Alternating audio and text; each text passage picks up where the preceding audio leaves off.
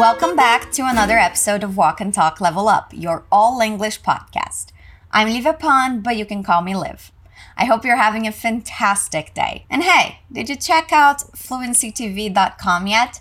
There are tons of free content for five different languages. What are you waiting for? Head to fluencytv.com for access to all of that and the PDF that accompanies this episode.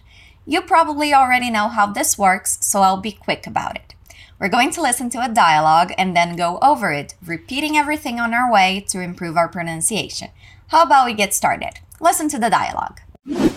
Hey, did you buy anything on my credit card last night? No, why would I use your credit card? Actually, I was hoping you did, Why? because otherwise my card was cloned.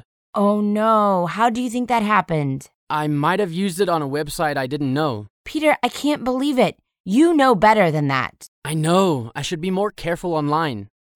We heard a couple talking about a problem. Did you understand what it was? Let's listen again.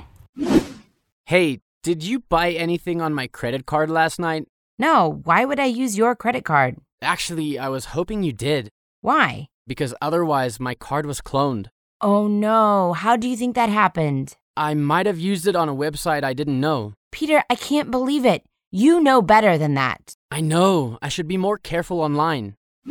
Our conversation starts with the man asking, Hey, did you buy anything on my credit card last night? The word hey is a greeting, which means you can say it when you're meeting someone, you're greeting them. You can use it the same way you use hi or hello, but it can also be used like we see here as a way of calling attention to something. Repeat, hey. Hey. Now we have the question Did you buy anything on my credit card last night? Let's repeat it in parts. Did you buy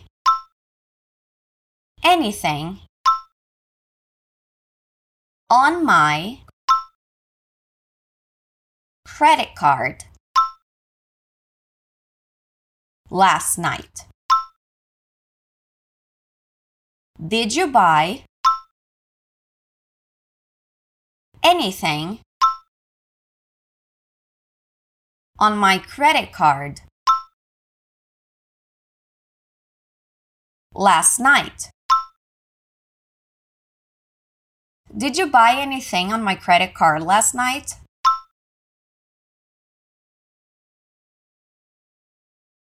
Did you buy anything on my credit card last night?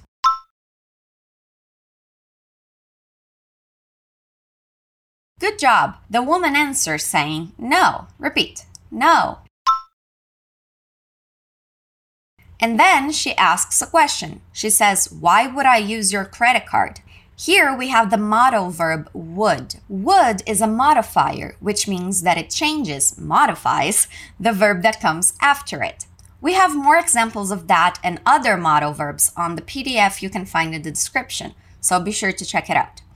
In this sentence, the verb it's modifying is use.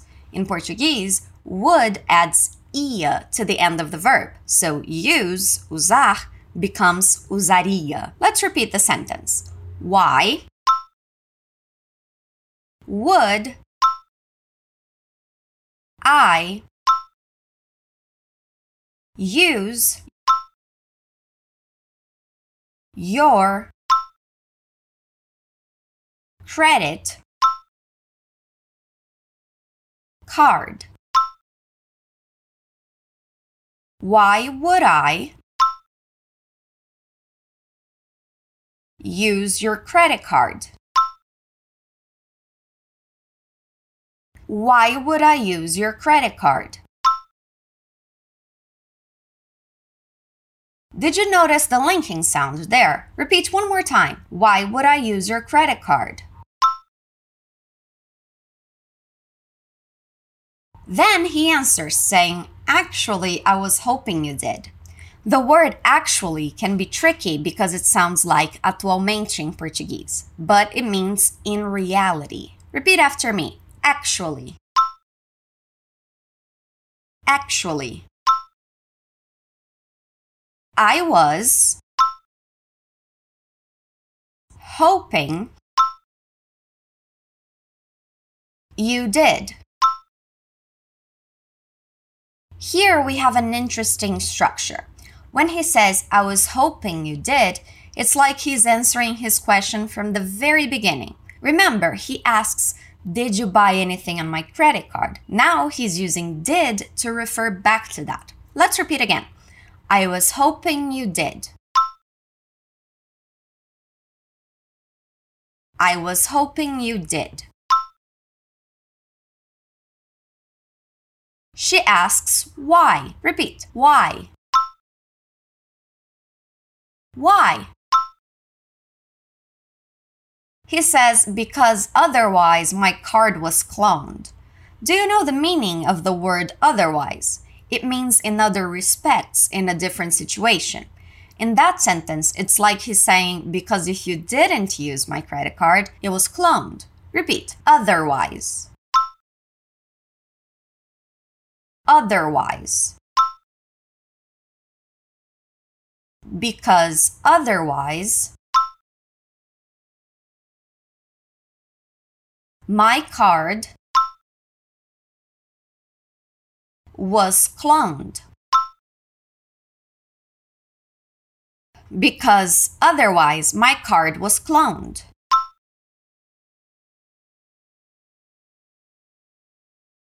Again, because otherwise, my card was cloned.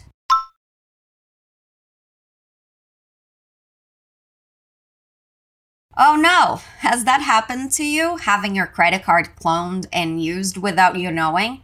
It's always a little bit scary, right? Let's repeat what she says. Oh no. She continues asking, How do you think that happened? How? Do you think think that happened? How do you think that happened? How do you think that happened?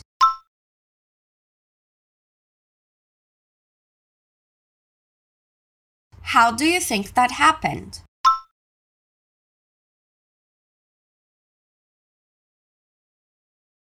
He answers saying, I might have used it on a website I didn't know. Uh oh, that's a big no no, people. You shouldn't share any information with websites you don't know and trust. He uses the word might at the beginning of that sentence. Might can be used as a synonym for maybe. So he's saying, maybe I used it on a website I didn't know. All good? Repeat. Might. Might. I might have used it on a website. I didn't. No. I might have used it on a website I didn't know. I might have used it on a website I didn't know. I might have used it on a website I didn't know.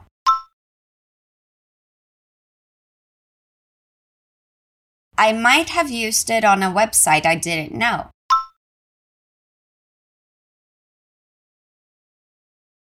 Did you notice our famous linking sounds there too? Repeat again. I might have used it on a website I didn't know.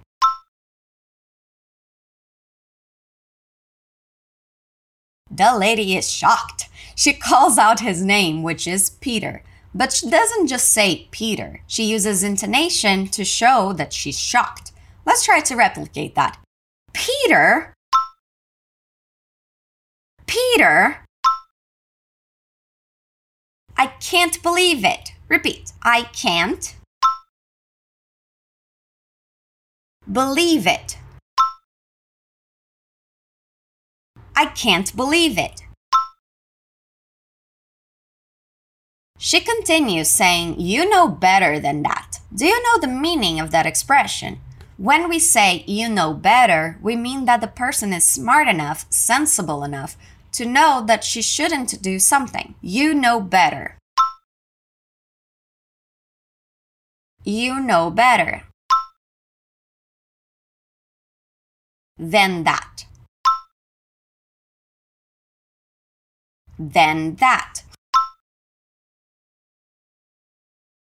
You know better than that. Again, you know better than that. He agrees with her, saying, I know. Repeat, I know.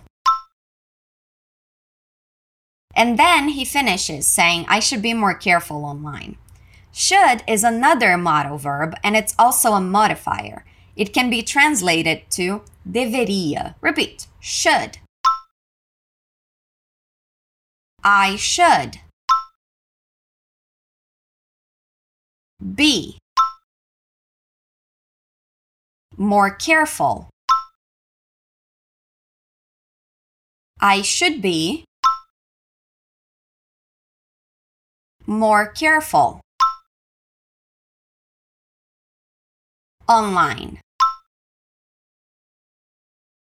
I should be more careful online. I should be more careful online. One more time so we can finish strong since this is our last line of dialogue. I should be more careful online. And that's a good message. You should always be careful with your information online. Remember to create strong passwords, avoid giving your personal information, and never share your credit card data with websites you don't know and trust. Let's listen to the dialogue one more time. Hey, did you buy anything on my credit card last night? No, why would I use your credit card? Actually, I was hoping you did, Why? because otherwise my card was cloned. Oh no, how do you think that happened? I might have used it on a website I didn't know. Peter, I can't believe it. You know better than that. I know, I should be more careful online. And we're done, people. How much did you understand this time around? Don't forget to download the PDF in the description. You'll find the dialogue and writing and explanations to some of the structures we worked on today. You can and should also visit fluencytv.com if you haven't already. We have tons of free content there for you to explore and improve your learning. There's a new episode of Walk and Talk Level Up every week, and as always, I'll be here waiting for you. I'll see you next time. Stay awesome.